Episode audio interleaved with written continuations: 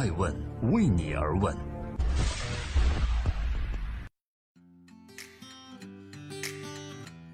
Hello，大家好，二零一八年的二月二十三号，欢迎聆听守候爱问人物，我是爱成。在春节期间即将开业，在此呢，也希望二零一八年所有爱问的听众和观众新年大吉，心想事成。爱问记录时代人物，探索创新创富。今天共同关注喜剧大姐大贾玲，靠什么赢得一片叫好呢？这一次，贾玲又又又上春晚了。她靠小品《真假老师》成功被网友评为是春晚巅峰。该作品不仅赢得了大家频频爆笑，而且也呼吁父母该多陪陪孩子，社会能多关爱留守儿童，关注此类社会现象。此作品可谓笑料与感动并存。当晚，贾玲的 Takers 一度成为了热搜，而这已经不是她第一次成为热门话题。别出心裁的马云爸爸在春晚当天还推出了一项明星视频通话活动，贾玲成功打败 Angelababy、佟丽娅等美女明星，脱颖而出，排名第三，成为搜索次数最高的女明星。今天爱问人物之贾玲，我们想知道的是，从二零一零年她在春晚崭露头角，到百变大咖秀中吸引无数的女丑形象，再到春晚黄金时段演小品成为最受欢迎的女明星，贾玲是如何一步步走进全国观众的内心的？是天赋还是阴差阳错？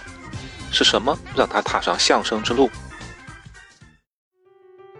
在传统印象中，女孩子更多的是希望自己美美的形象展现在大荧幕上，但贾玲却成了一股清流，靠搞笑扮丑深入人心。那么，贾玲到底是为何选择走上了谐星路线呢？贾玲一九八二年出生于湖北襄樊一个农村家庭中，也许是天生注定，她的喜剧天赋早在中学时代就已显露出来。九岁生日那一年，她收到了一盒相声磁带。喜欢的不得了，总是翻来覆去的听，去模仿磁带里相声演员的腔调，自导自演一些相声小品。中学的时候，他和姐姐两个人开始在学校的文艺晚会里表演相声，慢慢的在当地小有名气。后来高三毕业后的贾玲去北京报考电影学院，经过了一次名落孙山的打击之后，第二年准备充分的贾玲终于被中戏喜剧相声专业录取。其实当年贾玲是被戏剧表演和喜剧相声这两个专业同时录取。贾玲在节目上曾经调侃自己选专业时的乌龙：中戏打电话给我妈妈通报喜讯，并让家长决定孩子是上戏剧班还是喜剧班。由于妈妈的口音，招生的老师错听成了喜剧班。后来妈妈还和他狡辩：“你看妈也不是报错了，是因为看你也不好看，天生又那么幽默。”虽然有些阴差阳错的成分，但是不管怎么说，事实证明贾玲走对了路。正是当时正确的选择，让贾玲有了如今在各大舞台大放异彩的前提。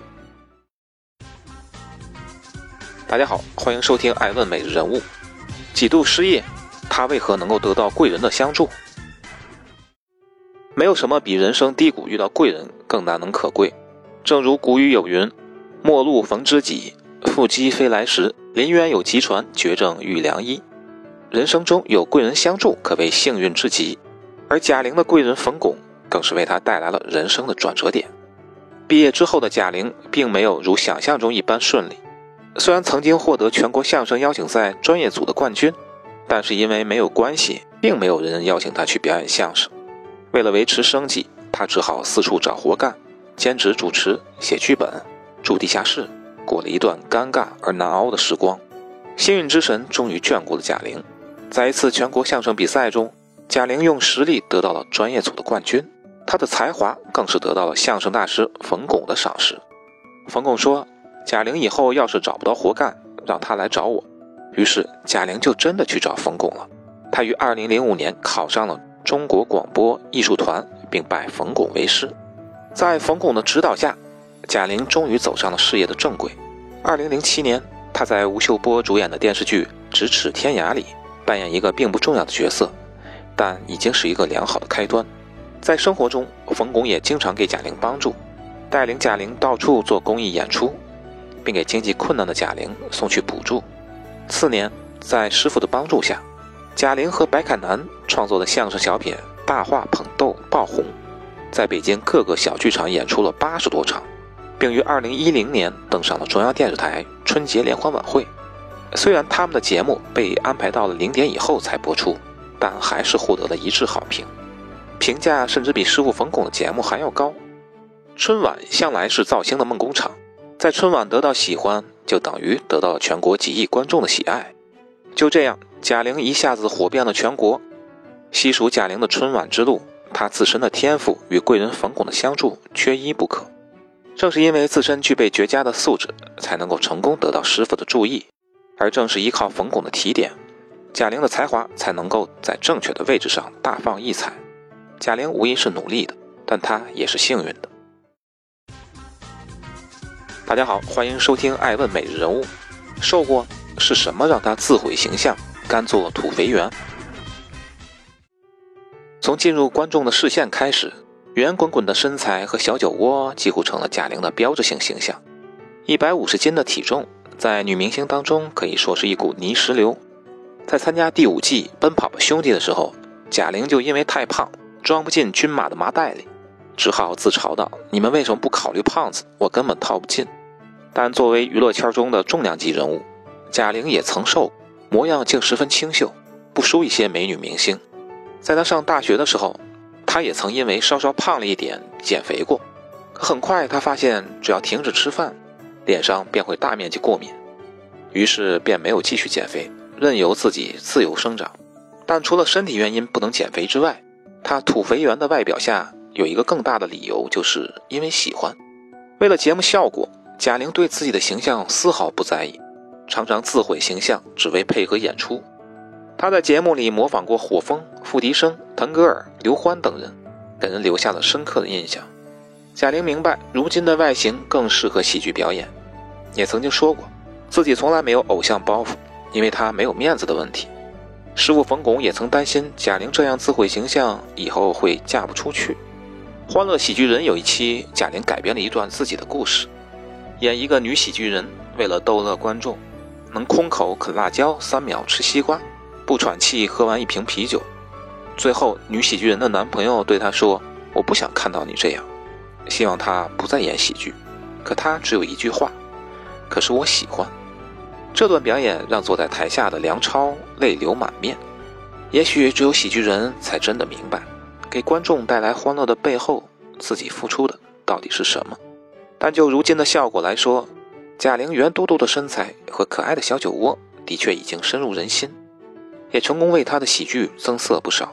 许多网友都表示，看到贾玲就觉得喜庆可爱。贾玲的这种牺牲也总算是值得。大家好，欢迎收听《爱问每日人物》，她为何被称为最仗义的闺蜜？天赋和努力固然是成功的必要条件，但能支撑贾玲一路走到今天的，靠的还是她的高情商。贾玲的高情商首先表现在她的待人接物上面。对待恩师冯巩，每每遇到大事件，他都会先问询师傅的意见。直到现在已经大红大紫，依然没有改变。而他也得到了恩师冯巩的肯定。在贾玲遇到挫折时，冯巩会亲自出面帮助爱徒。对待朋友。贾玲也是出了名的为人仗义，最能体现她性格的，便是曾经闹得沸沸扬扬的柳岩闹伴娘事件。整个阻挠的过程中，贾玲做了三件事：推开伴郎，抱住柳岩，避免他再次走光；给伴郎发红包，以让他们停止下一步动作。全程贾玲表现的像是开玩笑，但最有效的保护了闺蜜，又让大家面子上都能过得去，不至于场面尴尬。整件事情，贾玲反应极快，处理得当，不论是在智商上、情商上，还是道德上，都值得表扬，更是被媒体评为最值得交的朋友。而在工作中，贾玲的高情商也让她受益良多。在节目上，贾玲敢于自嘲，能够随机应变，很好的营造了节目的喜剧效果。只要有贾玲的地方，就从不会冷场。她也很懂得为自己解围。金鹰节颁奖典礼上，没有人采访她。他便主动跟记者们开起了玩笑：“我都红成这个样子了，你都不来采访我吗？就没有什么绯闻要挖吗？”记者们一下子被他逗笑了，现场气氛顿时活跃起来。记者们就纷纷把镜头给了他，贾玲也特别能侃侃而谈，直到双方都满意。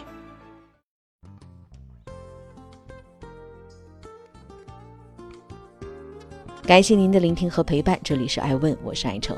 关于贾玲，我想说，纵观她的上位之路，一步一个脚印走到今天，实属不易。但贾玲只有一个，她背后付出的努力却可以学习。在娱乐圈，如果你长得不够好看，总要有一技特长才能异军突起。于是有人选择了整容，但贾玲选择了做真实的自我，解放天性，在自黑的道路上一走到底，幸运地走出了一片天，打造了自己的辨识度，也成就了独一无二的地位。而在事业上，她既有天赋，却又懂得业务水平才是第一位，不断努力学习，争取到最好，获得更高认可度。在生活中，贾玲为人仗义、处事得体，才能一路得到贵人相助，在娱乐圈塑造了绝佳口碑。如此天赋、努力、运气、高情商缺一不可，这才是喜剧大姐大贾玲能够在鱼龙混杂的娱乐圈里如鱼得水的全部因素吧。感谢您的聆听和陪伴，欢迎各位继续通过周一到周五晚上九点半，周六到周五下午一点半。艾问的官方微信和艾问官网上继续聆听和守候。二零一八艾问西东，遇见未来。艾问是我们看商业世界最真实的眼睛，记录时代人物，传播创新精神，探索创富法则。